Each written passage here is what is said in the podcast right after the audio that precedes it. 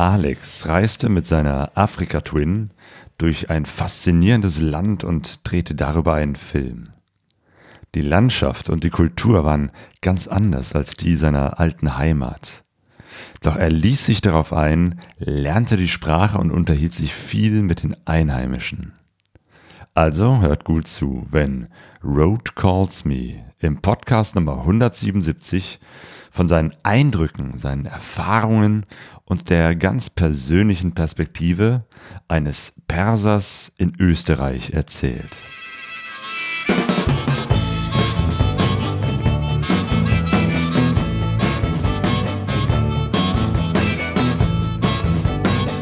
Pegasus Reis. Expeditionen mit den Ohren.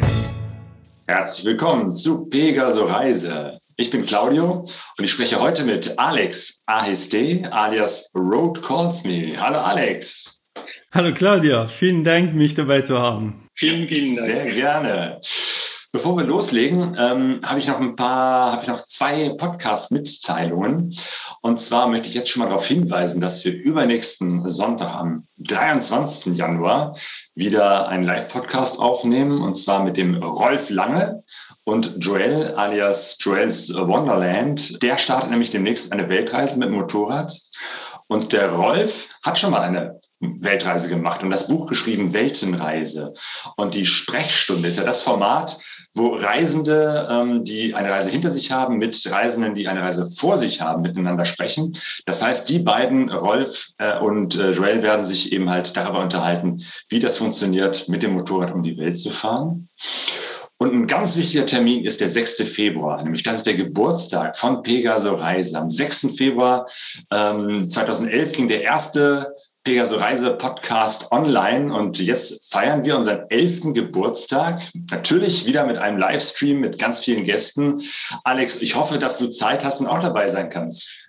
Ja, ich hoffe auch, dass ich dabei sein kann, ähm, von der Arbeit und von der Zeit her. Ähm, aber das wird mir wirklich eine Ehre sein, weil Pegaso Reise hat viel dazu gebracht beigetragen, dass ich ähm, Reiselust bekommen habe und diese Reiselust so groß geworden ist. Mhm. Ja, die Reiselust wird ja vermittelt immer von äh, den Gästen, die ja interessante Reisegeschichten erzählen von Ländern, von Leuten. Wobei es ja manchmal ein bisschen komisch ist, wenn jemand etwas erzählt über Land und Leute, ähm, wenn man irgendwo durch ein Land vielleicht ein, zwei Wochen äh, durchgebraust ist, da hat man ja nicht, nicht wirklich so einen tiefen Einblick.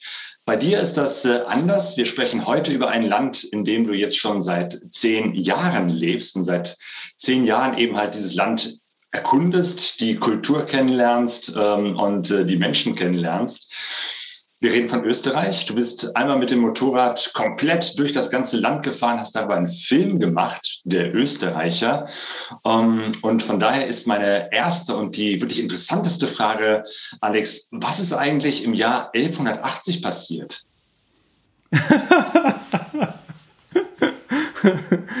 ähm, 1180 wurde in Steiermark ähm, ähm, ähm das war jetzt eine Fangfrage. okay, also Leute, die diesen Film gesehen haben, werden jetzt äh, den, den Gag erkennen, äh, weil am Anfang sprichst du nämlich über den Einbürgerungstest, wo alle möglichen äh, Fragen drin sind, auch einige, die so völlig irrelevant sind, wie eben halt die, was ist 1180 passiert? ich weiß, dass 1100... Ich, ich weiß, dass 1180 irgendwas in Steiermark passiert ist. Aber die Erklärung ist so lang, ich, ähm, ich habe es gleich vergessen. Ja, genau, ist auch nicht äh, so wichtig. Interessant ist ja, was so, so deine äh, Einblicke in dieses Land und deine Eindrücke sind. Ähm, aber tatsächlich, du bist gerade dabei, äh, die österreichische Staatsbürgerschaft zu bekommen. Äh, wie funktioniert sowas? Claudia, äh, würdest du nicht glauben, aber ich bin immer noch dabei. Es ist fast neun Monaten geworden, acht, neun Monaten geworden wo ich aktiv dabei bin, wo ich alle Voraussetzungen ähm, erfüllen konnte. Ähm, sprich von sechs Jahren dauerhafter Wohnsitz in Österreich muss man haben, ähm, dann 36 Lohnzettel muss man haben, aktiv, also nacheinander darf man nicht äh, unterbrechen. Wenn jemand zwei Jahre arbeitet und zwei Monate arbeitslos war, dann muss er nochmal anfangen, drei Jahren äh, kontinuierlich arbeiten. Dann äh, kommt ähm, Sprachniveau, da gibt es ja auch Sprachdiplom B1 oder B2, je nachdem, äh, je nach Bundesland wird man gefragt. Dann ähm, gibt es ähm, Strafregister und äh, Versicherungsauszug und viele Kram muss man beieinander bringen. Und das Ganze geht zu Amt, Landesregierung und es wird bearbeitet und dann kriegt man eine Rechnung. Meine letzte Information ist, dass diese Rechnung wird so hergerechnet und hergestellt, ähm, gleich wie ein Brutto-Monatseinkommen. Das ist mein letzter ähm, Infos. Ich bin gespannt, aber manchmal wird höher und manchmal niedriger gerechnet aber ähm, ist schon ein teurer Spaß. Okay, also es äh, gibt ja viele Leute, die von außen sagen, irgendwie Deutschland, Österreich, Schweiz kann man kaum mit voneinander unterscheiden. Und ich sehe zumindest schon mal eine parallele äh, Dinge so kompliziert wie möglich zu machen. Also das, äh, da klingt äh, Österreich doch ähnlich wie Deutschland. Du lebst aber eben halt schon seit zehn Jahren hier ähm, in Österreich, richtig? Ja, ja, ich, äh, ich wohne hier seit zehn Jahren und so ungefähr drei Wochen, kann man sowas sagen. Äh, lebe ich hier allerdings seit acht, neun Jahren, weil ich bin der Meinung, dass man erstmal im Kopf ankommen muss, um zu sagen, ich lebe hier. Wir reden über eine Sprache, was die Wörter und äh, Verben sehr gut definiert sind. Man kann alles definieren, weil aus meiner Sicht Wohnen und Leben ist nicht gleich. Man kann körperlich anwesend sein und nach 30 Jahren immer noch äh, nicht angekommen sein und nicht sich zu Hause fühlen hier. Und ähm, das ist wirklich schade. Aber ja, ich habe angefangen, mich hier angekommen zu fühlen, als ich ähm, endlich angefangen, Sprache zu lernen was nicht leicht war. Allerdings, die deutsche Sprache ist echt eine, eine sehr komplizierte im Vergleich zu anderen Sprachen. Äh, vorher hast du äh, oder ursprünglich gelernt, äh, deine Muttersprache ist Persisch, richtig? So ist das. Meine Muttersprache ist Persisch. Ähm, auf der Uni haben wir natürlich auch ein bisschen Englisch gehabt. In der Schule haben wir Arabisch ein bisschen gehabt. Ähm, ein, ein paar Monate habe ich in Kuwait gewohnt und äh, da könnte ich ein bisschen auch paar Wörter Arabisch oder halt paar Sätze Arabisch äh, sprechen und verstehen. Aber aktiv die Sprache, die ich benutze und äh, träume und mit mir rede, ist Deutsch. Und wovon du träumst und was deine Leidenschaft ist, ist das Motorradfahren. Du äh, ja, bist bekannt unter dem Namen Road Calls Me. Das ist dein Instagram-Account, äh, deine Webseite, äh, wo man eben halt sehen kann, wie du unterwegs bist mit Goofy, deinem Motorrad. Wie bist du auf diesen Namen gekommen, Road Calls Me? Ähm, ich habe die Meinung gehabt oder ich habe die Idee gehabt für den Namen, hat man auch mir geholfen ähm, wie man das richtig zusammenbringen kann, die drei Wörter. Ich wollte kurz sein, ich wollte, dass der Name auch ähm, eine Bedeutung hat, nicht persönlich, nicht motorradbezogen und nicht äh, ähm, eingeschränkt. Deswegen habe ich den, den Namen gewählt, weil ähm, äh, ich weiß nicht, ob du es kennst, es gibt ein äh, Varahannes, der Hannes fährt ein Varadero äh, über 100.000 Kilometer, äh, wenn ich nicht falsch lege. Er ist jetzt gerade auf 700.000 Kilometer mit äh, Varadero unterwegs, Varanes. Und dann ähm, nebenbei fährt er auch ein Afrika Twin seit zwei, drei Jahren und auf Afrika Twin hat 300.000 Kilometer oder sowas aber er heißt immer noch Varahanes. Ähm, Von dem habe ich in, in, Italien gehört. Das ist auch irgendwie ganz witzig. Äh, wir waren, Sonja und ich, äh, unterwegs eben in Italien so und ähm, da trafen wir dann einen anderen Österreicher und haben uns dann auch über Motorradreisen so äh, unterhalten und wir haben so ein bisschen erzählt, was wir so machen. Das kannte er gar nicht, Podcasts und so. Aber er kannte wahre Hannes, der hier in Deutschland jetzt nicht so bekannt ist, aber der hat uns auch davon erzählt, wie der verrückte Typ irgendwie, wie viele hunderttausend Kilometer der schon auf seiner Varadero gefahren ist. ja, genau. Auf jeden Fall. Ähm, damals hatte ich auch eine Varadero, ähm, einen Varadero Tausender gleich wie seins und dann war der Name Varalex so zusammengelegt. Varalex ähm, war eine Idee, aber ähm, wie gesagt, war zu eingeschränkt. Man konnte damit ähm, weniger anfangen oder halt einen ein, ein Ruf machen, eine Website machen und dann war man eingeschränkt auf diese Varadero halt. Ähm, von daher haben wir ein bisschen ähm, internationaler zusammengestellt, halt Englisch und ähm, Bedeutungs, von der Bedeutung her ein bisschen äh, verbreitet. Genau. Du fährst eine Afrika-Twin. Davor bist du an eine Varadero gefahren und äh, als ich dich zum ersten Mal ähm, wahrgenommen hatte, da bist du auch eine Yamaha, ich glaube Diversion kann sein, äh, gefahren. Ähm, genau, so ein Vierzylinder, so eine äh, alte Maschine aus den 90er Jahren. Ähm, wie lange fährst du schon äh, Motorrad oder wann hast du deinen Motorradführerschein gemacht? Oh, da ähm, ähm, interessant. Das sind zwei ganz unterschiedliche Fragen. Wie lange ich Motorrad fahre und wie lange ich äh, einen, einen Führerschein besitze. Das sind zwei ähm, total unterschiedliche Paar Schuhe. Ja, bei mir ist es so, ich ähm, besitze den Führerschein fürs Motorrad schon sehr, sehr lange. Ich habe den sehr früh gemacht, damals zusammen mit dem Autoführerschein. Aber so richtig Motorrad gefahren bin ich erst viel später. Bei dir ist, glaube ich, umgekehrt. Ne? Richtig, bei mir ist es ein bisschen umgekehrt, weil ähm, ich bin Motorradfahren, an, äh, ich habe Motorradfahren angefangen, als ich 14, 15 war, ähm, als ich in Iran war. Ähm, da habe ich ein Honda CG 125 gehabt. Ja, sehr geil. Dieses Motorrad bin ich auch mal gefahren. Obwohl muss ich sagen, äh, die Honda hatte ich erst mit 17, 18. Also Motorradfahren mit äh, Motorrad von Freuden und äh, Bekannten. 14, 15 war schon im, im Kopf und war äh, Interesse wirklich da, bis das nicht mehr äh, unter Kontrolle war. Ich konnte diese Interesse und diese Leidenschaft nicht mehr kontrollieren und es musste ein Motorrad her. Von daher habe ich ein Motorrad gekauft. Okay, Road Calls Me hat dich damals schon gecallt. Also die so Straße hat dich gerufen, die Leidenschaft am Fahren. Und ja, Honda CG. Äh, Sonja fährt ja eine Yamaha SR. Und Sonja heißt ja Sonja Ritter, also ihre, ihre Initialien sind das. Und da dachte ich, da muss ich ja eigentlich auch ein, ein Motorrad, das CG heißt. Also ich heiße ja Claudio Kniepek. Von daher war dann für mich die Honda CG. Also nicht nur deswegen, sondern weil sie eben halt auch eine 125er ist. Wir haben damals mal eine Tour gemacht mit zwei 125 Kubikmaschinchen.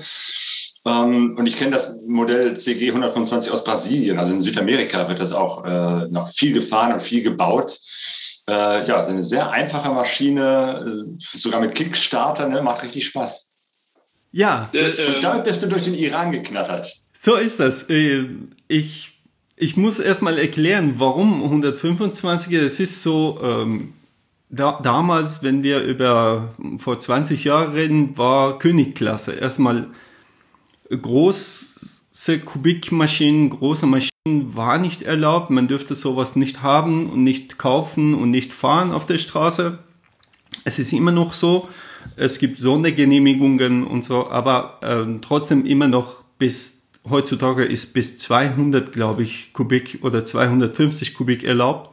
Ja, das habe ich Damals auch gehört, dass, dass wenn Reisende ähm, mit ihren großen Maschinen in den Iran fahren, immer was ganz was Besonderes sind. Also als, wenn man als Ausländer reinfährt, darf man wohl größer fahren, aber nicht, äh, nicht, also Inländer dürfen wohl tatsächlich immer noch nur kleine Maschinen fahren. So ist das. Ähm, de, dieser Gesetz gibt's und gab's, äh, dass große Maschinen nicht einmal von Reisenden hineingefahren werden dürften.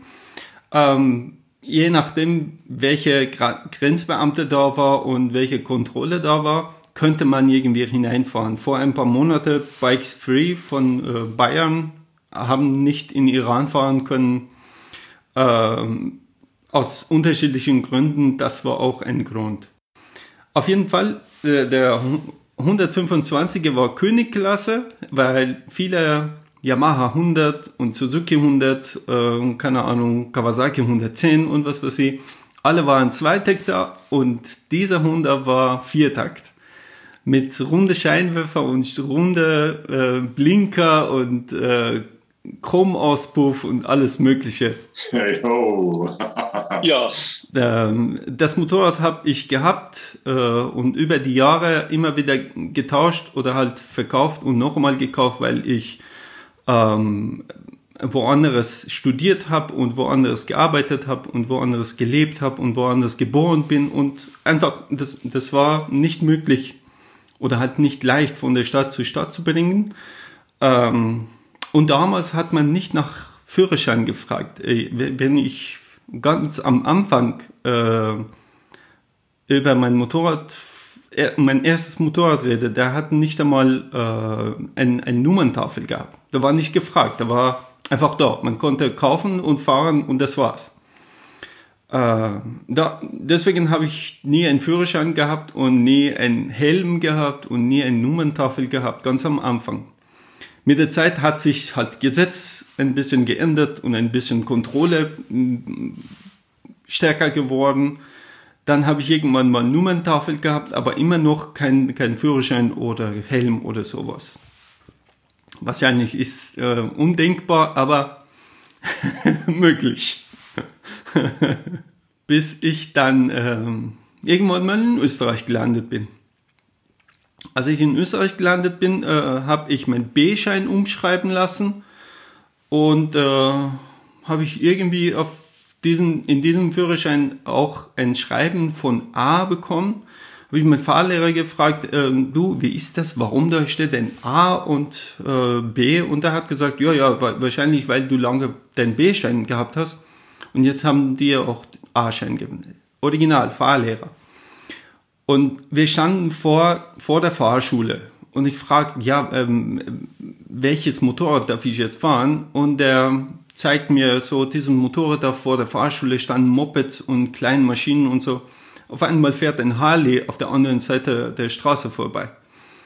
Und äh, sagt er, schau, die Dicke kannst du auch fahren. Alles klar alles geklärt, jetzt weiß ich, was zu tun ist. Da muss sofort ein Motorrad herkommen. Äh, dann habe ich mir auf Gebrauchtmarkt ein, ein, wie du sagst, Diversion, ein Diversion 900 gekauft, eben weil zwei Auspuffarte war mir wichtig, dieser symmetrisch sein und etwas größer sein und so.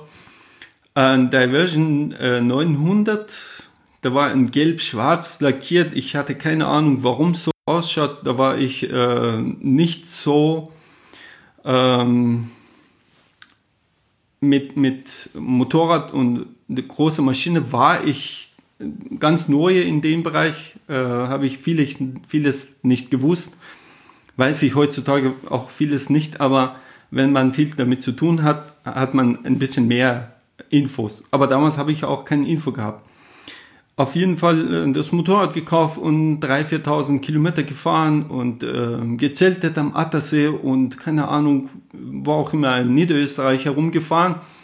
Dann ist ein Kollege zu mir gekommen, hat mich, hat mich gefragt, ja, ähm, warum bei dir ist so, warum dein Führerschein ist ein A drin, A96, 97, keine Ahnung. Und ich so, ja, äh, ich habe es bekommen, weil ich gut aussehe. Dann haben wir gegoogelt, hat sich herausgestellt, dass es kein A-Schein in dem Sinne ist, dass man ein Motorrad lenken darf, sondern ein äh, Dreiradführerschein ist. Das heißt, ich, ich dürfte nicht einmal Motorrad fahren, ich dürfte keine Maschine lenken mit dem Führerschein. Wir schnell noch ein drittes Rad dran schrauben müssen.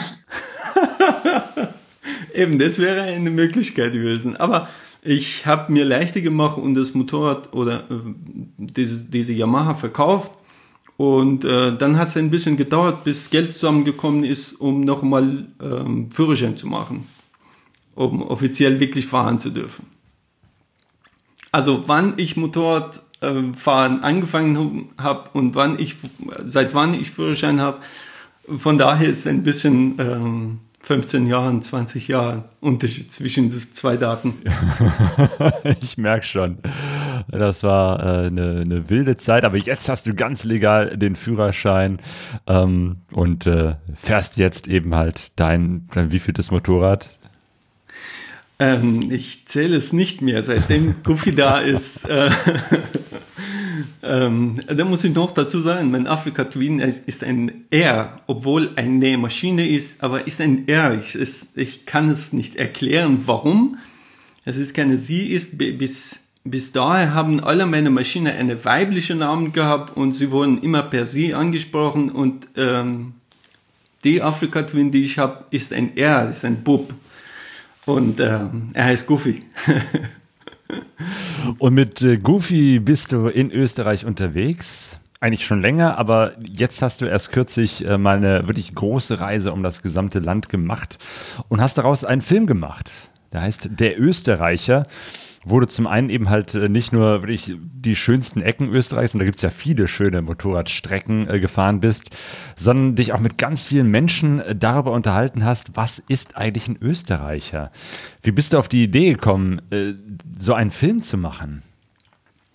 Ähm, es, ich habe unterschiedliche Ideen gehabt, wie ich umsetzen könnte und wie ich umsetzen dürfte je nachdem, ähm, wie viele Menschen zum Gespräch bekommen habe, könnte sich diese Idee, dieser Filmverlauf verändern. Von daher war irgendwie Open End, aber äh, Grundidee war, dass ich mit Staatsbürgerschaft beantragen anfange, meine Geschichte erzähle in dem Film und äh, habe ich gehofft, dass nach paar Monate, fünf, sechs Monate ist der Staatsbürgerschaft da und ich kann meine Geschichte zu Ende bringen, indem ich Staatsbürgerschaft bekomme.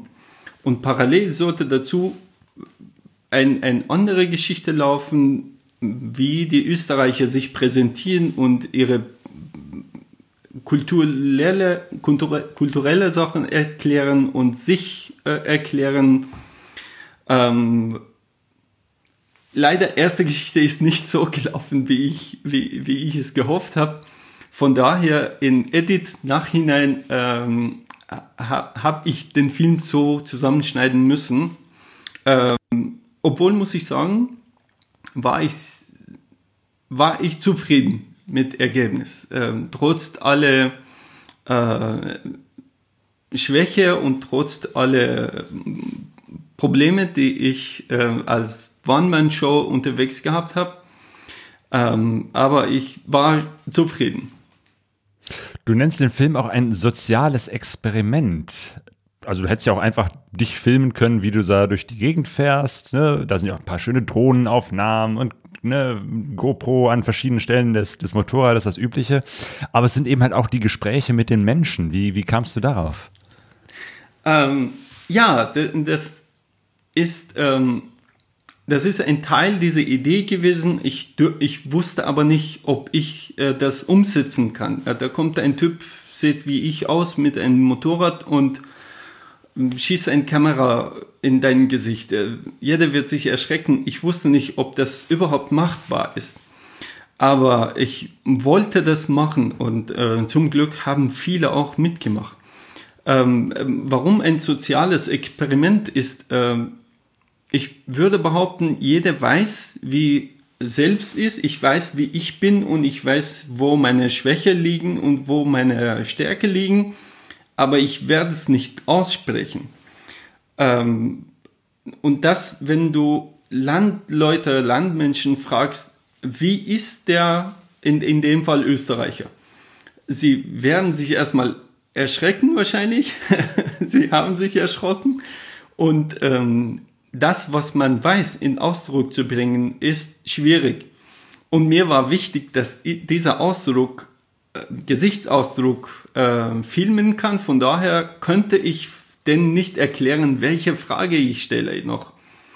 Ähm, das sollte es also diesen äh, Überraschungseffekt geben. Ja, genau. Das wollte ich ähm, festhalten. Ähm, natürlich habe ich jedem erzählt, was ich vorhabe und äh, dass ich einen Film mache, ein Doku wird draus und es wird auf YouTube und ähm, vielleicht woanders äh, ausgestrahlt und so. Aber die Frage stellen äh, war für mich auch interessant, wie Leute sich präsentieren. Ähm, wenn, wenn man miteinander bei einem Café redet, kann man vieles, vieles tratschen, aber wenn aufgenommen und festgenommen wird, jeder wird versuchen, sich politisch korrekt auszudrücken.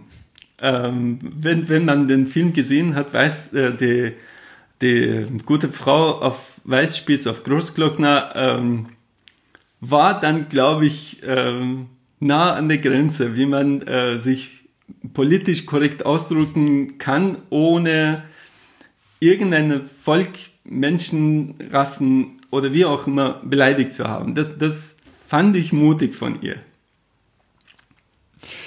Ja, kannst du dich noch daran erinnern, was so deine ersten oder dein erster Eindruck von Österreichern war, als du nach Österreich gekommen bist vor zehn Jahren?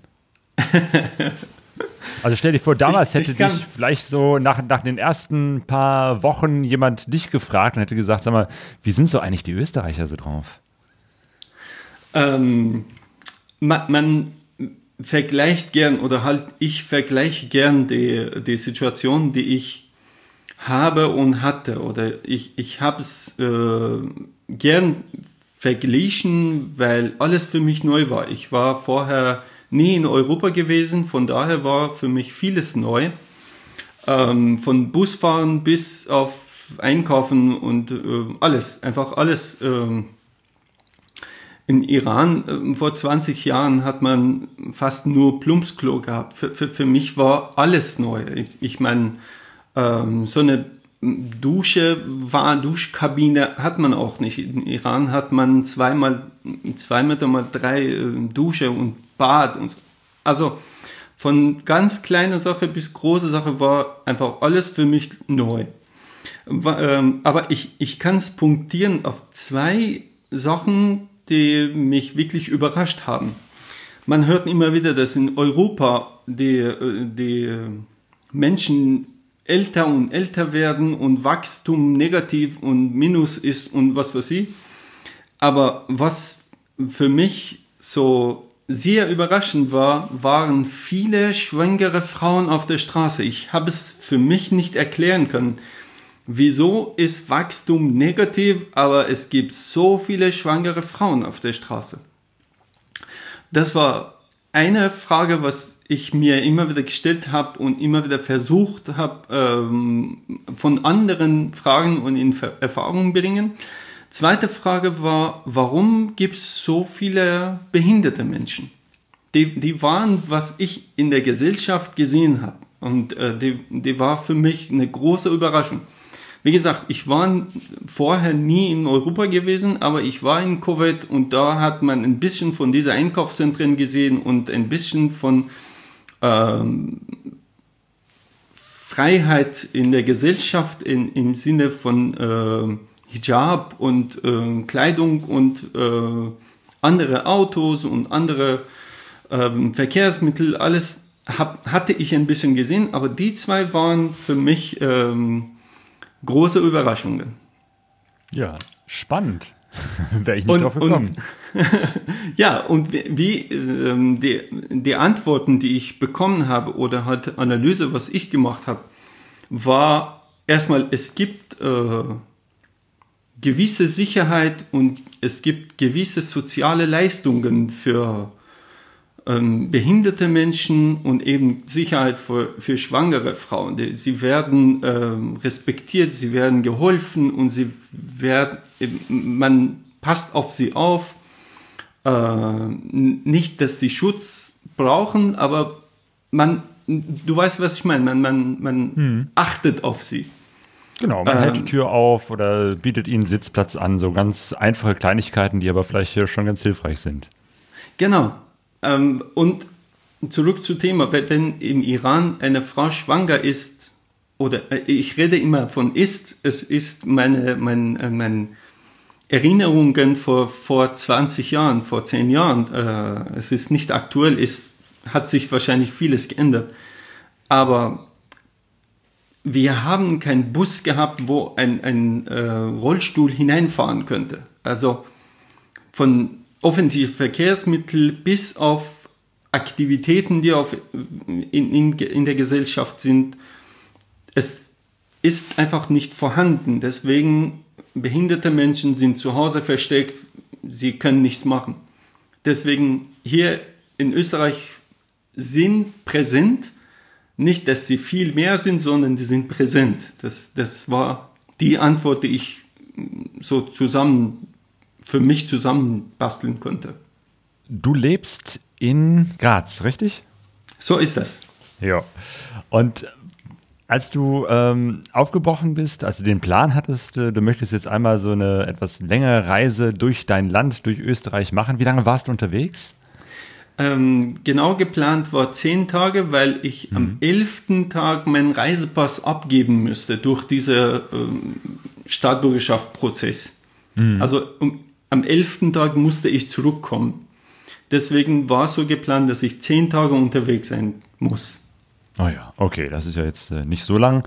Aber hast du dir auf der Karte irgendwie so, so einen Plan gemacht, wo du überall hin willst oder wie bist du da vorgegangen?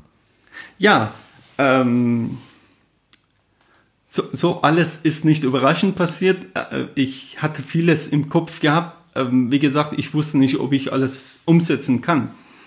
Die Idee war, dass ich meine Aufnahmen, Drohnenaufnahmen und alle Kameraaufnahmen, die Bildmaterialien da mache und da filme, wo Touristen-Hotspots sind, wo halt schön ist und wo, wo man äh, alle paar Jahre dorthin kommt ähm, und Interviews da stattfindet, wo nicht Touristen-Hotspots sind. Von daher musste ich vorher die Route so planen, dass ich durch äh, Dörfer und Städte auch komme, äh, gleichzeitig auch äh, Touristen-Hotspot befahren kann.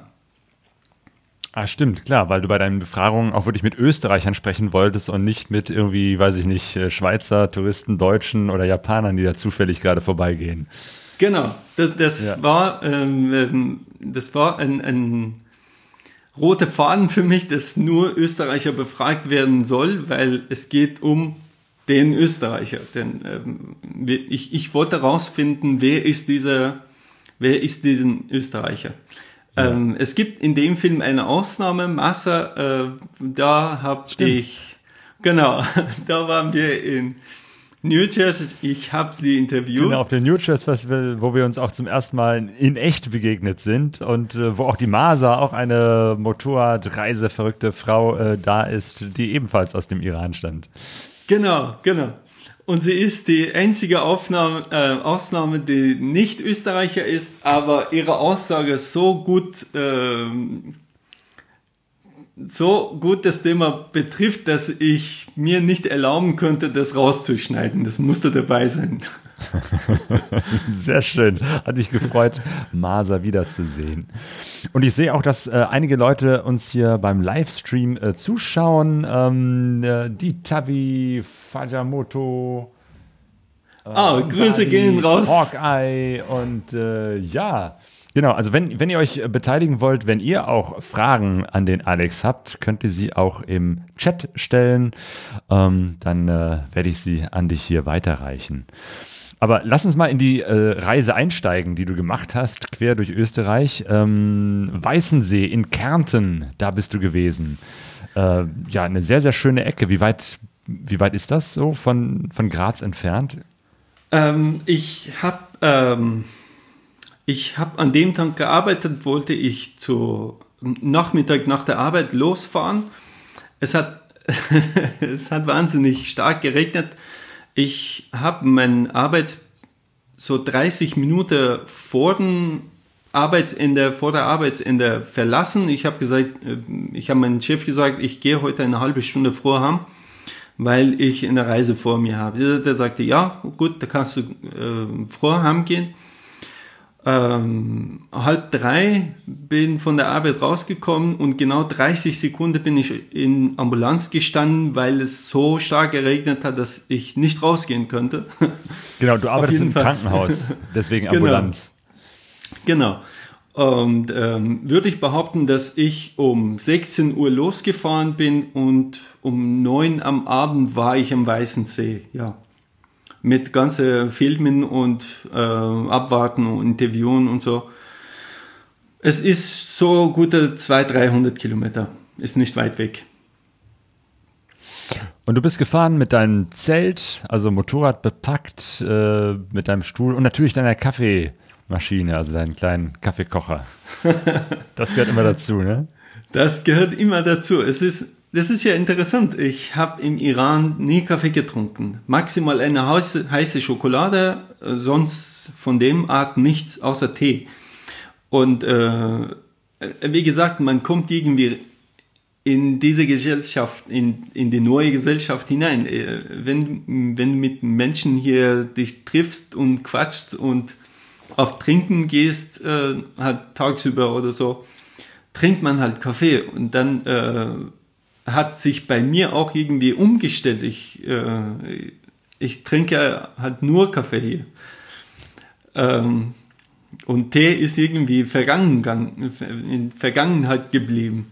Mhm. Genau, ähm, das kriegt man auch in, auf deinem Instagram-Kanal mit. Ähm, also der Kocher und die Tasse Kaffee ist immer mit dabei. So ist das. Ja, Zelt und Kaffeekocher war unbedingt, äh, ähm, musste unbedingt dabei sein äh, auf der Reise, weil wenn, wenn du als Motorradfahrer irgendwo stehst und dein Kaffeekocher kocht und du machst einen Kaffee, du bist an sich eine Attraktion. Du, du, du drehst die Köpfe.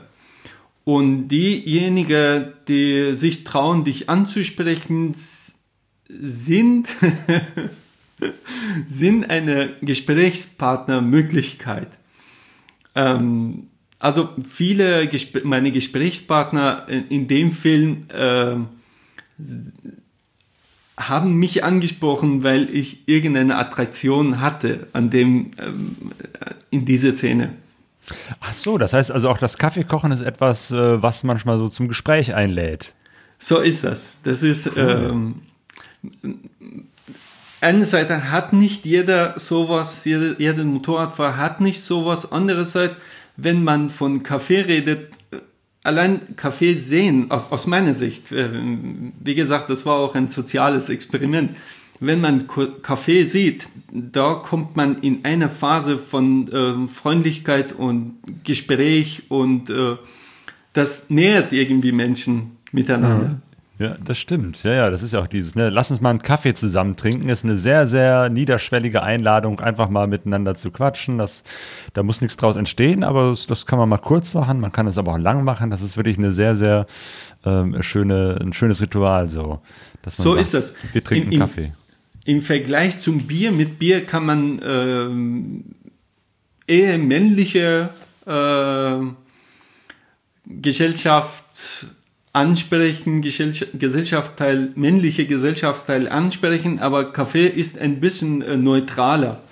Mhm. Dann war Kamera dabei und die ganze Equipment, was ich gebraucht habe äh, für unterwegs. Äh, von Licht und äh, Tripod und äh, Mikrofon und alle Kram, was man wirklich filmen kann, habe ich dabei gehabt.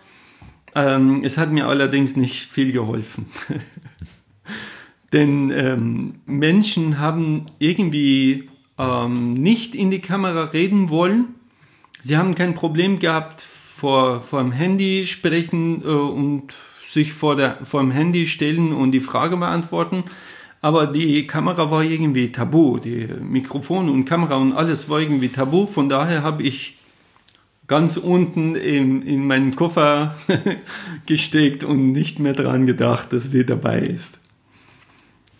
Das ist auch oft der, der Effekt, so wenn man in der Fußgängerzone ist und jemand, da steht manchmal so, so Kamerateams vom WDR äh, und, und wollen dann eben halt auch irgendwie eine Filmaufnahme machen. Plötzlich ist ganz viel Leere da. Du warst beim äh, Großglockner. Ja. Ich glaube, so einer der richtig schönen Berge in Österreich, wo man gerne Motorrad fährt. So ist das. Der Großglockner würde ich äh, jedem empfehlen, der vielleicht nicht dort gewesen ist. Ähm, der ist ein Großglockner ist eine unberührte Natur und äh, größte Gipfel in Österreich, befahrbare. Ähm, und Weißspitz daneben ist ein Spektakel. Da, da, in dem Film kommt eine Drohnenaufnahme von Weißspitz, Weißenspitz äh, auf Großglockner auf Salzburger Seite. Der, ich, wenn ich könnte, ich würde einmal im Jahr zumindest dorthin fahren. Wobei dir da äh, was passiert ist, ne? Irgendwie, du hast dein Motorrad umgeschmissen, dein Handbremshebel ist abgebrochen. War das nicht auch beim Großglockner? Oh Mann, ähm, die Geschichte ist ein bisschen alt. Damals habe ich ein F4R gehabt, ein Yamaha F4R 1300. Äh, mit der Maschine war ich oben. Das war ein Samstag oder Sonntagabend so um 5, 6 Uhr am Abend war ich oben. Ähm, ich gehörte zu letzten Menschen, die runterfahren wollten. Da war kein, kein Motorrad mehr, ein paar Autos waren oben. Ähm, bei zweiter, dritter Kehre habe ich gesehen, dass ein Murmeltier vorbeiläuft und wollte ich anhalten von Murmeltier ein Foto zu machen beim Anhalten, mein, mein, äh, mein Stiefel ist am Fußrasten hängen geblieben. Ah. Und die, die, Maschine ist wirklich so, es ist nicht geschliffen, es ist, Kilometerstand war null. Ich bin mit der Maschine so runtergefahren. So. Das kenne ich. ist mir auch schon mal passiert. Ja, auf jeden Fall, Vorderradbremse ist gebrochen und kannst du dir nicht vorstellen. Ich, ich war so um neun am Abend so dreiviertel Stunde habe ich gebraucht, bis, bis ich in, äh, in irgendein Dorf angekommen bin. Erster Gang rein, Hinterradbremse, das, das bringt nichts, das hilft nichts. Und äh, manchmal aus Angst und aus Stress habe ich mit, mit, mit, mit meinem Fuß auf Asphalt geschliffen, damit es ein bisschen langsamer wäre. Auf jeden Fall Mitternacht, genau um 12 Uhr Mitternacht war ich dann da, wo ich übernachtet habe. Okay. Das vergesse ich nicht. Gerlos Pass, da warst du auch. Da habe ich mich dran erinnert, da habe ich sogar noch diesen Aufkleber hier. Da war ich äh, ja. nämlich damals auf dem Weg nach New Church. Das ist ja da in der Nähe. Ähm, und ähm, da kann ich selber bestätigen, wirklich eine wunderschöne, eine wunderschöne Straße, so auch von der, von der Höhe, wie, wenn man da so runterfährt. Sehr, sehr klasse.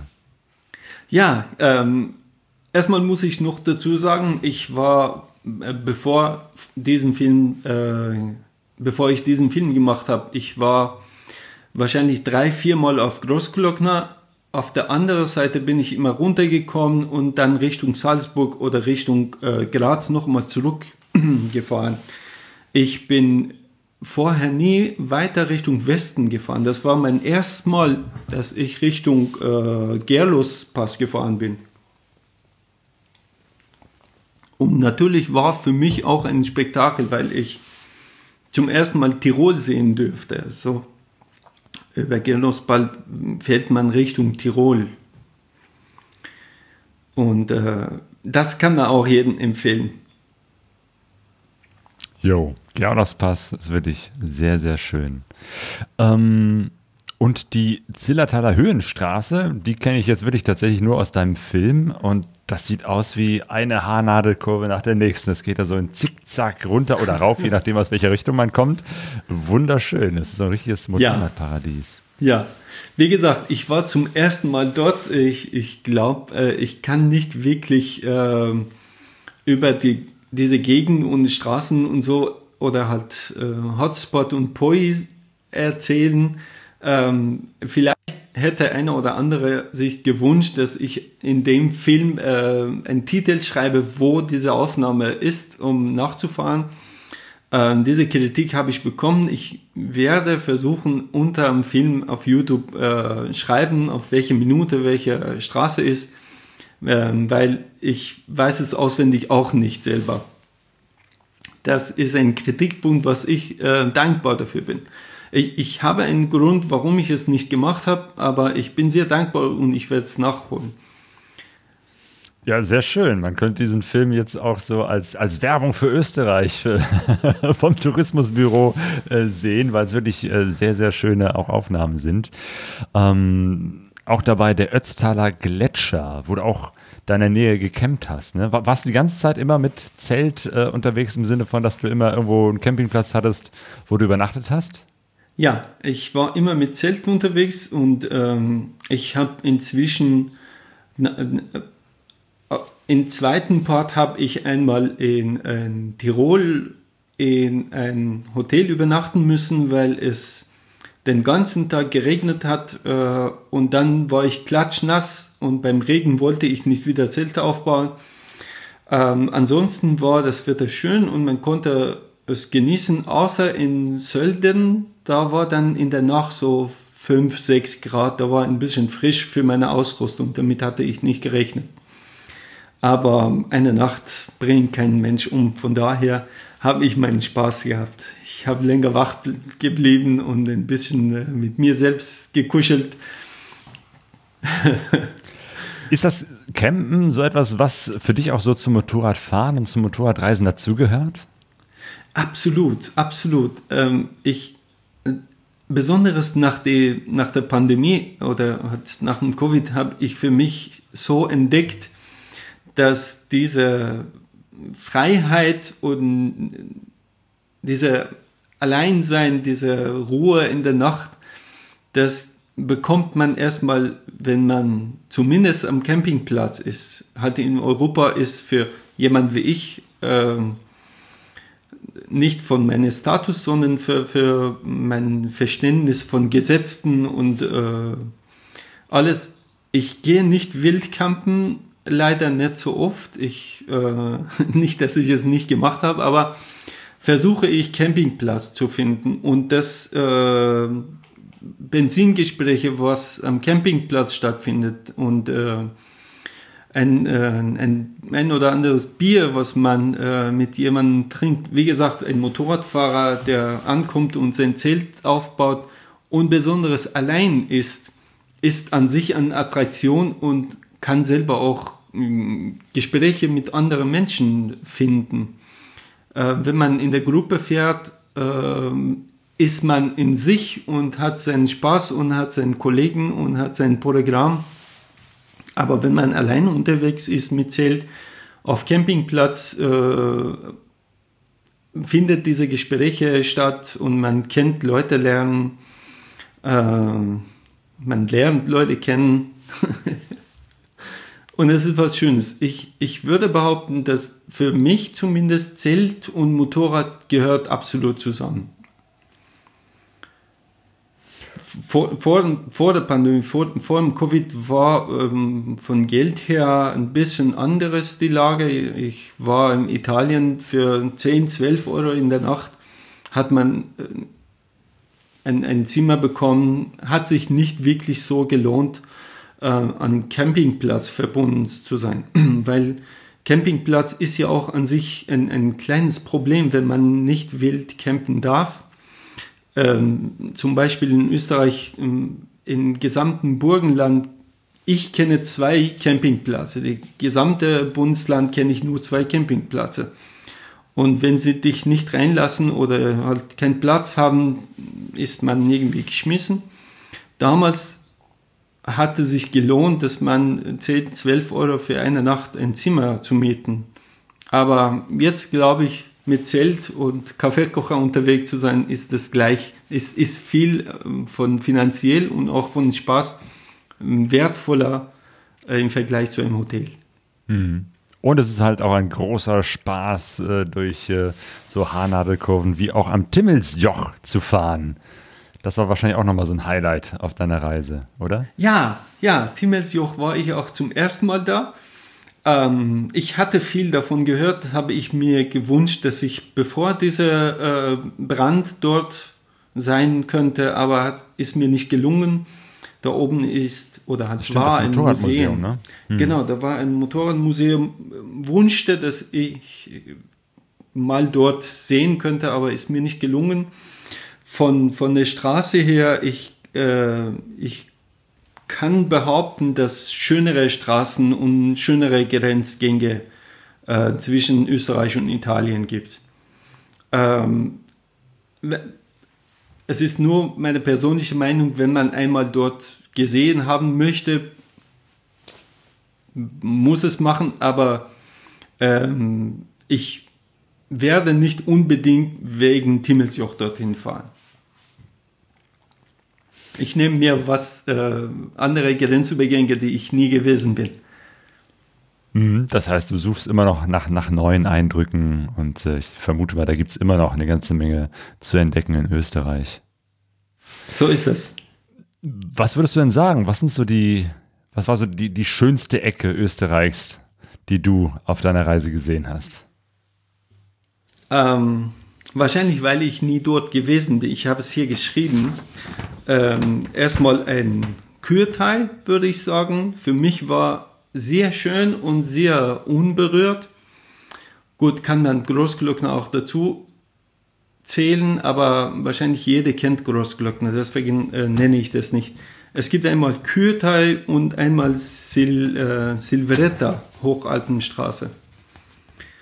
Die zwei haben mich wirklich geflasht und ich war so glücklich, dass ich dort sein darf. Es war richtig, richtig schön. Ähm, obwohl Kürtei ist diese umstrittene Straße, wo man äh, mit 92 dB durchfahren kann, was ich auch verstehe, teilweise, teilweise auch ungerecht finde, wenn ein Motorrad äh, offiziell zugelassen ist. Das ist ein anderes Thema, aber Kürtei und Silveretta Hochalpenstraße würde ich jeden empfehlen, aber jeden.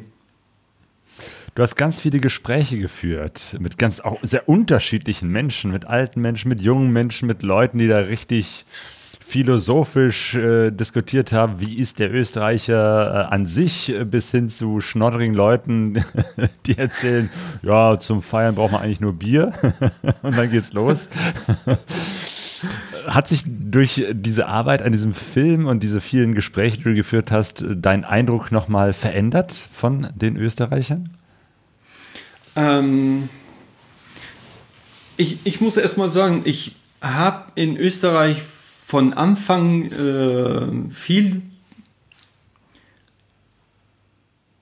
viel meine Neugier versteckt, damit ich von Österreicher rausbekomme automatisch, äh, wie sie sind und wie sie ticken und wie sie die Sachen akzeptieren. Äh, von daher war ich von Anfang an neugierig. Ich, ich wollte nach einiger Zeit eine von denen werden, in, in dem Sinne, dass ich äh, nicht denen kopiere, sondern die verstehe und akzeptieren kann.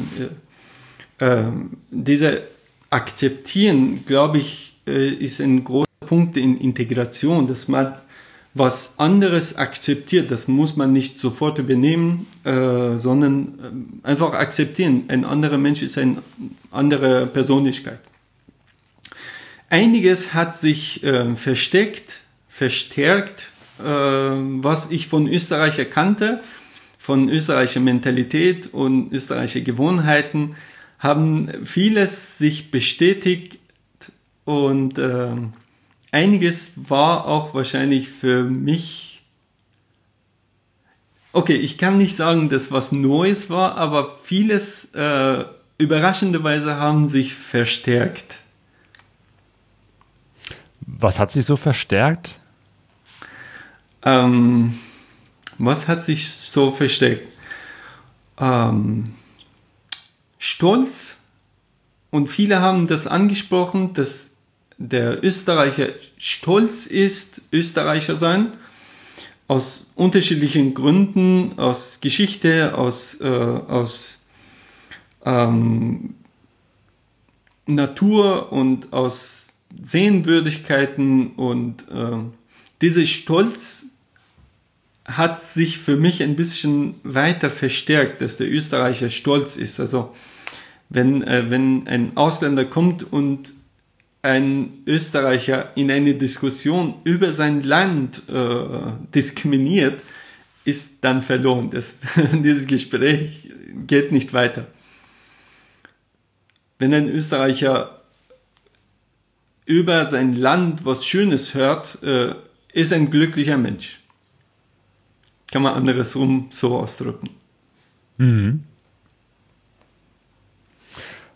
Und gab es etwas, was du vermisst hast, im Sinne von, das hättest du eigentlich gedacht, dass als Antwort kommt und die vielleicht wenig bis gar nicht gekommen ist?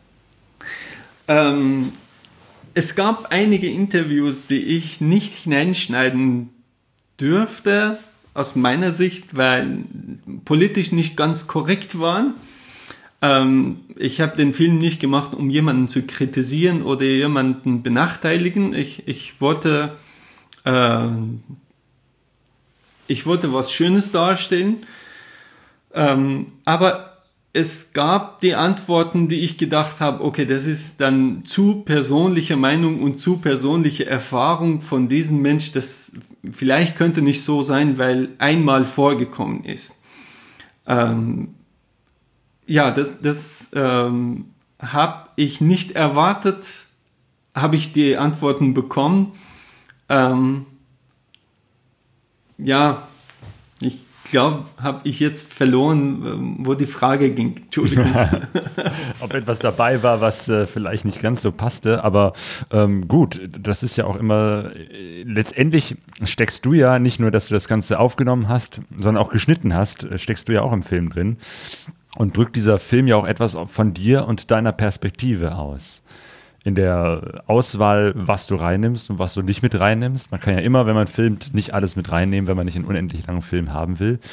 Ähm, und natürlich, du erzählst ja auch einige Dinge von dir in dem Film. Und das ist ja natürlich auch spannend, weil dadurch lernt man dich ja etwas näher kennen und versteht auch, äh, warum du unterwegs bist oder warum du mit den Menschen sprichst und was so dein, dein Interesse an dieser ganzen Geschichte äh, um Österreich herum ist. Genau, und im Chat gibt es eigentlich auch schon äh, einige Fragen äh, an dich, die dann, dann auch eher so äh, in Richtung gehen äh, von, äh, was hast du eigentlich früher im Iran gemacht? Nämlich ähm, Bombardi fragt, hast du die, auch im Iran schon gefilmt? Also ist, ist das Filmen etwas, was erst später dazugekommen ist oder etwas, was du auch schon seit Jahrzehnten machst? Erstmal Grüße gehen äh, in Chat. vielen Dank, dass ihr dabei seid.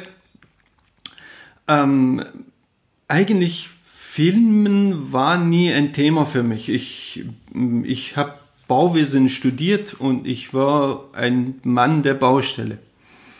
Habe ich eine Baufirma gehabt und so. Ähm, von daher Filmen und Fotografieren und so war nicht wirklich ein Thema für mich. Natürlich, man schießt hin und her, hin und wieder ein paar Fotos. Ähm, als ich Varadero gekauft habe, da war dann diese Freude an äh, Enduro-Fahren und ein bisschen Enduro-Wandern und ein paar äh, außerhalb der Straße fahren, war dieser Spaß so groß, dass ich ähm, mit Menschen wirklich teilen wollte. Ich wollte diese Leidenschaft, was jetzt großer geworden ist, ähm, wollte ich mit Menschen teilen. Das Motorradfahren ist nicht nur Knieschleifen und schnell fahren, sondern man kann sich unter einen Baum sitzen und die Ruhe genießen. Äh, da hat sich so bei mir ergeben, dass ich mit dem Handy angefangen habe fotografieren. Da war ein iPhone 6S. Damit habe ich angefangen Fotos zu machen und äh, versteht mich nicht falsch. Fotografieren und Foto zeigen ist gut und schön. Das habe ich auch gemacht. Ich mache es immer noch weiter. Ich werde es weiter noch machen. Ich liebe die Fotos, die gut sind und ich liebe die Geschichten, die unter einem Foto dabei sind. Äh, aber heutzutage hat man irgendwie keine Zeit oder keinen Bock mehr zu lesen. Also wenn ein Foto da ist, und da, darunter, ich, ich gehöre auch dazu. Ich lese auch nicht jeder Fototitel, was diese Lage ist und dieser Foto wurde da und da gemacht und das und das haben wir gemacht. Um Menschen diese Leidenschaft einen Schritt weiter nahe zu bringen, habe ich angefangen, kurze Videos zusammenschneiden, wo ich von Fahren und von Leidenschaft, von Leidenschaft, von Landschaft und von die Situation und wer auch immer dabei ist und was jetzt gerade geschehen ist, habe ich versucht, ein, zwei Minuten, drei Minuten Film zusammenschneiden, damit es nur nicht nur ein Foto ist und 15 Seiten zum Lesen, sondern damit Menschen Bock haben, das anzuschauen und äh, sich inspirieren lassen können von äh, ganze Motorradfahren und was man erleben kann, was man erleben darf durch Motorradfahren. Ähm, und dieser Film ist zustande gekommen, weil ich eine Geschichte zu erzählen hatte. Ähm, ich, ich frage immer Lea, Lea Rick, kennst du den? Ich frage sie immer, ähm, wann sie noch ein Buch schreibt und sie sagt, ja, wenn ein, eine andere Möglichkeit gäbe, die ähm, man was erleben kann und nachher weiter erzählen darf. Von daher ist diese, diesen Film entstanden, weil ich was zum Erzählen hatte und was zum äh, Präsentieren hatte. Und natürlich, ich, ich kann zumindest mir selbst versprechen, dass äh, dieser Film nicht der letzte ist. Es hat mir richtig Spaß gemacht. Es hat im Nachhinein so viel nette Feedbacks gebracht, dass ich gar nicht erwartet habe. Ähm, ich würde mich erstmal bei allen bedanken, die den Film zugeschaut haben und besonders bei ein paar Menschen, die im Nachhinein mich äh, sehr positiv kritisiert haben. Eine von diesen Menschen kennst du, Claudia. Eine von diesen Menschen warst du. Es ging um Tonqualität, was äh, wirklich, bin wir wirklich dankbar, dass du mir was beigebracht hast. Ich werde es äh, einsetzen. Nächstes Mal wird Tonqualität wirklich besser sein. Und, jo, äh, hoffentlich. da kam Kritik von mir. Der Ton. Ja. Natürlich, als Podcaster. Ja. Und der nächste war Walle von Walle und Tour. Er hat sich wirklich Zeit gelassen, stundenlang, Minute zu Minute, Sekunde zu Sekunde. Er hat mir geschrieben, da hätte ich anderes gemacht, da könntest du das machen. Das war ein Masterclass. Das, das, ich bin sehr dankbar für ganze Kritik, die reingekommen ist. Und wie gesagt, aus diesem Grund werde ich nicht aufgeben und äh, es wird weitere Projekte geben. Sehr gut. Es kamen noch ein paar Fragen auch äh, zum Motorradreisen. Ähm, der Marco fragt, ob du auch schon im Iran ähm, Motorradtouren gemacht hast. Also nicht nur von A nach B, sondern auch mal so ein bisschen weiter gefahren bist. Ähm, Motorradtouren kann ich nicht sagen, dass ich es gemacht habe. Äh, meine äh, längste Reise in Iran mit Motorrad war, ähm, als mein äh, Mitbewohner und ich in die Uni mussten, um uns anzumelden. Das war ähm, Ende Sommer, also Semesteranfang wollten wir uns anmelden. Wir haben kein Ticket bekommen für Bus, um dorthin zu fahren. Und die Rede ist von, wo ich geboren bin, Jarom, oder halt man kennt das Shiraz, bis äh, Kerman, die Stadt Kerman kennt man auch irgendwie. Da habe ich studiert in Kerman. Das ist äh, ziemlich an der Wüste. Äh, es ist so ungefähr 570, 80 Kilometer gewesen und wir haben gesagt, was machen wir jetzt? Was, was sollen wir jetzt machen? Ich habe kein Motorrad, jetzt äh, habe ich verkauft, weil ich äh, in andere Stadt zur Uni gehen wollte. Und er hat gesagt, ja, ich habe einen Suzuki 100, das äh, Suzuki 100 AX, kann man draufsitzen und losfahren. Äh, gesagt, getan, haben wir uns auf den Weg gemacht, waren wir Mitternacht dort. Boah, also äh, was hast du, 500, über 500 Kilometer auf einer kleinen 100 Kubik Maschine? Zu zweit, durch Boah, die Wüste auch mittlerweile. Knallhart. haben wir uns ähm, mit einem Schal zusammengebunden, unterwegs ein bisschen äh, Nickerchen gemacht und haben wir uns getauscht, damit einer ein Nickerchen macht und der andere fährt. Auf jeden Fall richtig crazy. Diese crazy Erlebnis war meine längste Reise. Auf jeden Fall wollten wir der Tag danach in die Uni gehen, uns anzumelden, äh, ist uns nicht mehr gelungen, waren wir zwei Tage im Bett nachdem wir angekommen sind. Oh.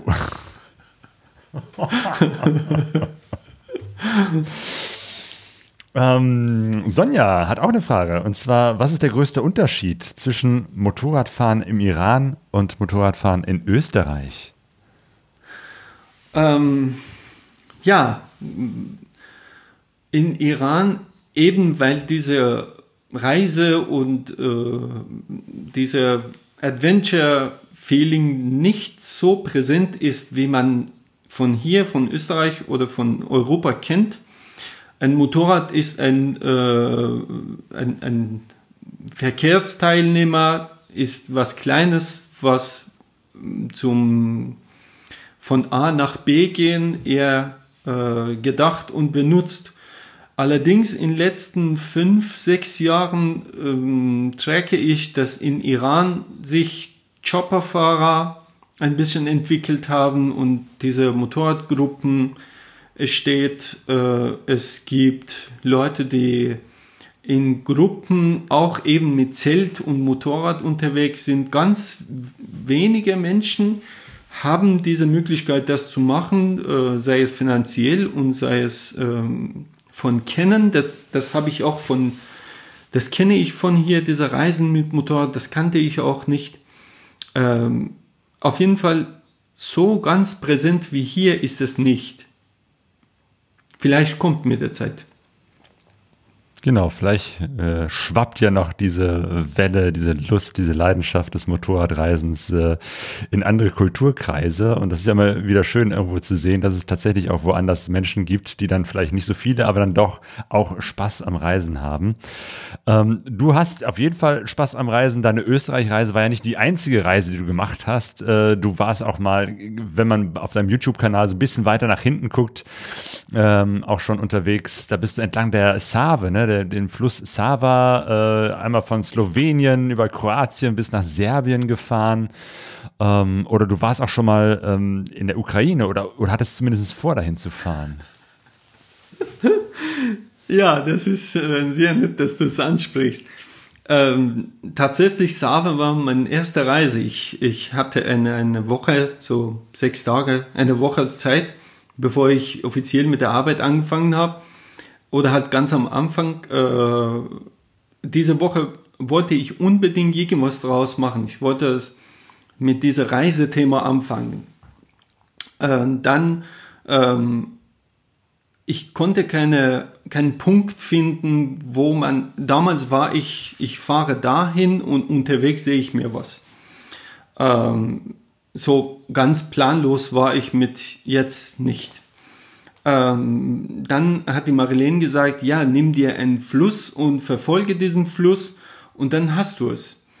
Ähm, Save ist so entstanden. Ich bin da unterm Wurzenpass, wo Save anfängt, äh, den Fluss verfolgt bis in äh, äh, Rumänien, wo Save und äh,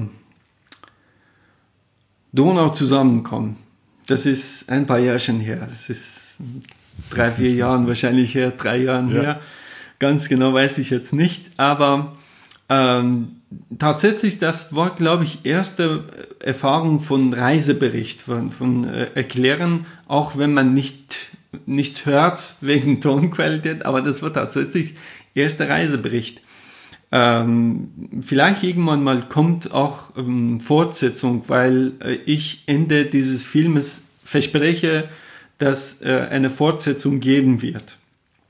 Äh, Ukraine, ich, ich wäre gern dorthin gefahren. Ich wäre, ähm, sagen wir so, weil ich war in Ukraine drin. Ich war ähm, eine Kilometer wahrscheinlich, zwei Kilometer in Ukraine drin, bis sie mich rausgeworfen haben. Äh, nach einer Woche Reise durch Polen bin ich äh, eines Tages Richtung Ukraine gefahren, weil ich viel in Forum und äh, Gruppen gelesen hatte. Man braucht als, als äh, Besitzer ein europäischer Pass, braucht kein Visum, man darf durch Ukraine fahren, sogar bis drei Monate dort äh, bleiben. Wenn man jetzt ein bisschen im Internet recherchiert, bekommt man auch keine andere Infos raus, wenn wir jetzt gerade in Google suchen. Man braucht europäische Pass und dann man ist willkommen.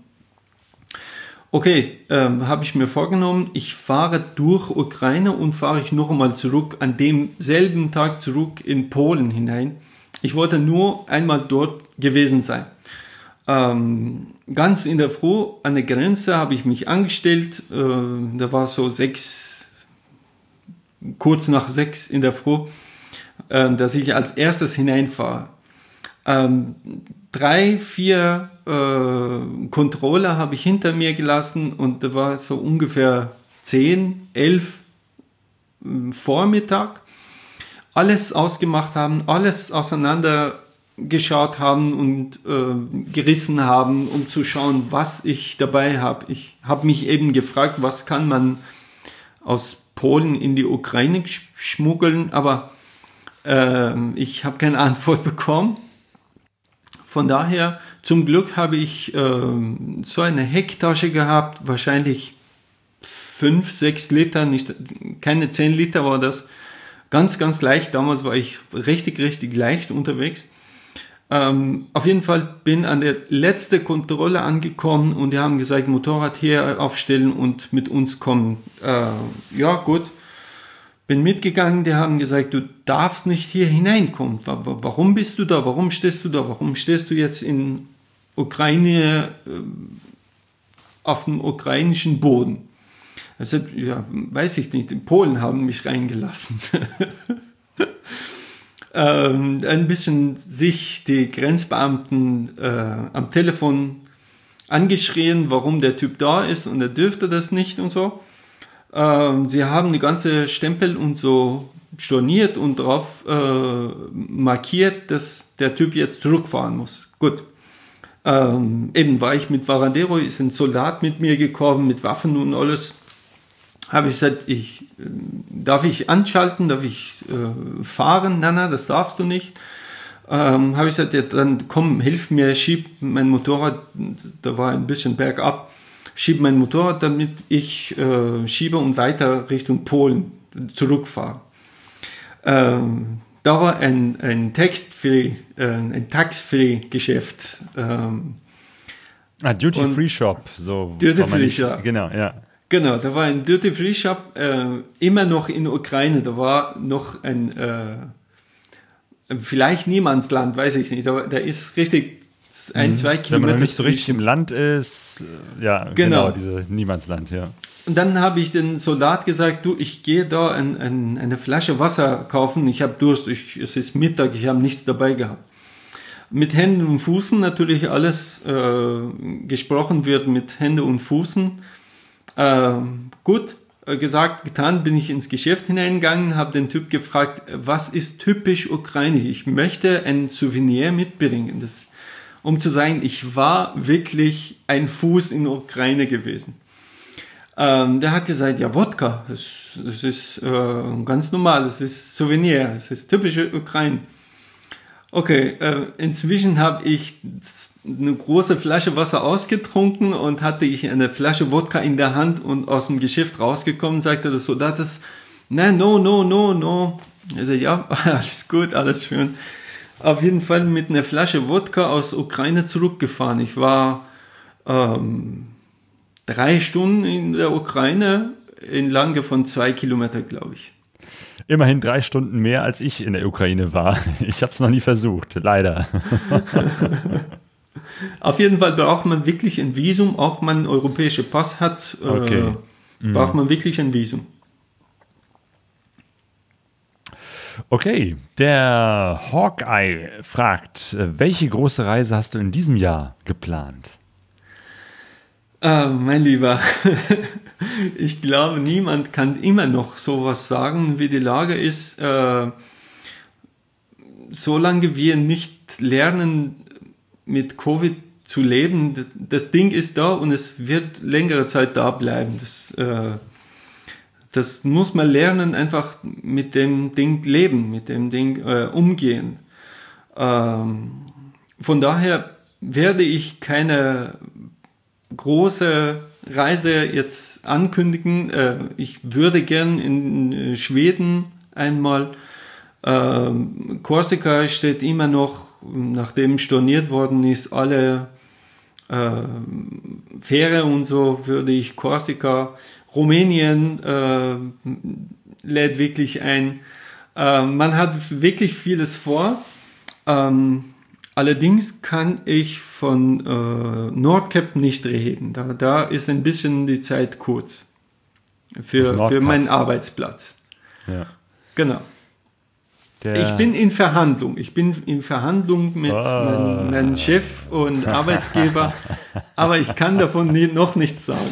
Ah ja, sehr gut. Nächsten Monat fährt äh, mein Freund Bruno und der, der Roland, die fahren zusammen ans Nordkap. Im ah. Februar. Im Februar. Das wird eiskalt. Ich bin sehr gespannt und äh, hoffe, dass ich die beiden, oder nein, ich bin ganz sicher, auf jeden Fall wird es davon auch einen Podcast geben, wie die mit speziell präparierten Motorrädern mit besonderer Schutzkleidung und sich richtig warm anziehen, äh, dann würde ich bei Eiseskälte ans Nordkap fahren. Harte Kerle. Interessante äh, Frage kam auch vom äh, Christian Schrapel. Was ist dein Lieblingsessen und warum? Oh, Bretteljause. Bitte? Bretteljause. Hier in ähm, Steiermark, Österreich haben wir, äh, okay, dann muss ich viele Geschichte erzählen. Ähm, wir haben irgendwas, das nennt sich Buschenschank. Das ist so wie Gasthaus. Ähm, vor vielen Jahren zustande gekommen. Äh, der Kaiser hat es genehmigt, dass wenn man was selber baut, selber backt und verkauft, sei es Brot, sei es Schinken oder sowas, muss man keine Steuer bezahlen. Und solche Gasthäuser, Gastgarten nennt sich Buschenschank. Ah ja, das war bestimmt 1180, das ist dieses ganz wichtige Datum. Ja, das ist so ähnlich wie Jedemannsrecht. Ähm, ja, steuerfreier was, Imbiss.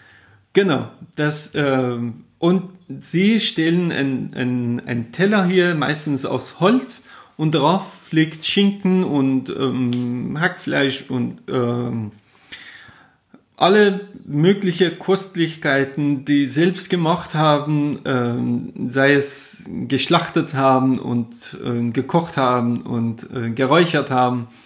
Das nennt sich Bretteljause. Es ist also Brett und Jause drauf. Das ist mein Lieblings. Seitdem ich es erkunden habe, ähm, würde ich sagen, das ist mein Lieblingsessen. Das esse ich gern. Und der Joel fragt, was war der schönste Moment deiner Reise, also jetzt deiner Österreich-Reise? Oh. Ähm. Äh, nochmal zurück zu Bretteljause. Ich ja. trinke sehr, sehr gern alkoholfreies Bier. ähm, schönster Moment. Ich, ich weiß nicht, ich kann nicht sagen. Es gab viele schöne Momente, besonders diese Gespräche mit diesen Menschen, die sich Zeit gelassen haben und mit mir geredet haben. Ähm, ich glaube, auf Silveretta war ein schöner Moment. Von, von Fahren und von Landschaft. Silveretta war ein sehr schöner Moment da. Obwohl die Zeit ein bisschen knapp war, habe ich mir erlaubt, dort einen Kaffee zu machen und einfach sitzen und die Ruhe genießen. Da am Stausee. Äh, genau diese, dieses kleine Stück kommt in dem Film auch vor und äh, man hört das nicht. Ich, ich sag, man, man sagt, dass man in der Früh einen Kaffee braucht, um wach zu werden. Äh, es ist so ein Blödsinn, man braucht immer einen Kaffee.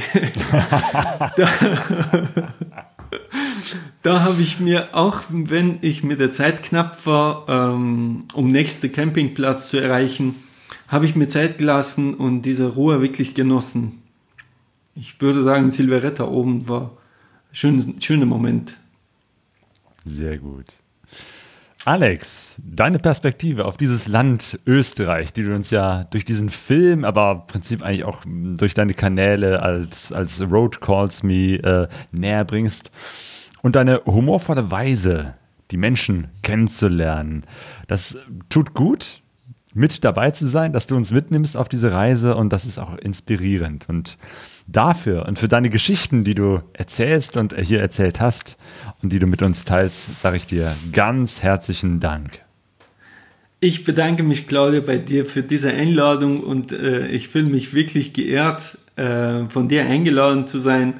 Ähm, ich, ich hoffe, wie gesagt, dass dieser Film ähm, Art weitergeht und ich kann äh, Menschen, die mir wirklich äh,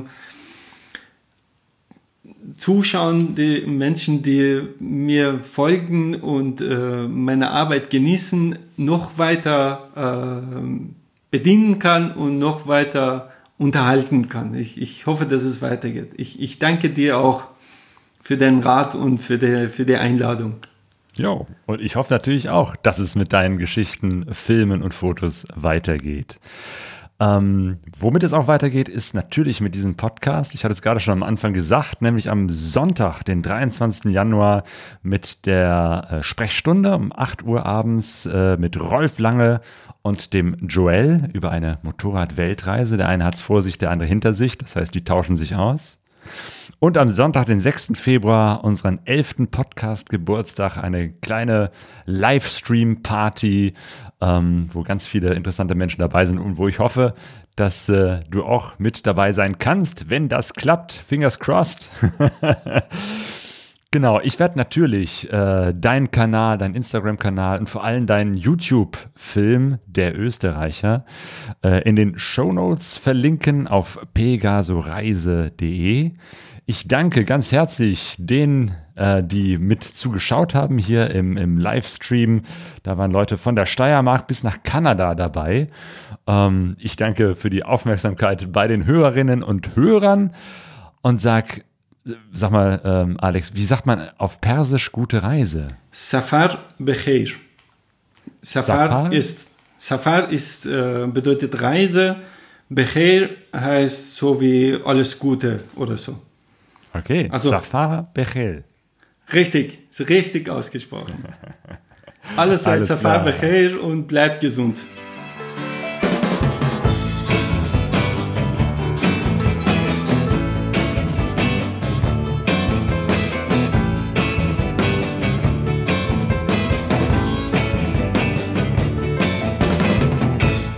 Pegasoreise.de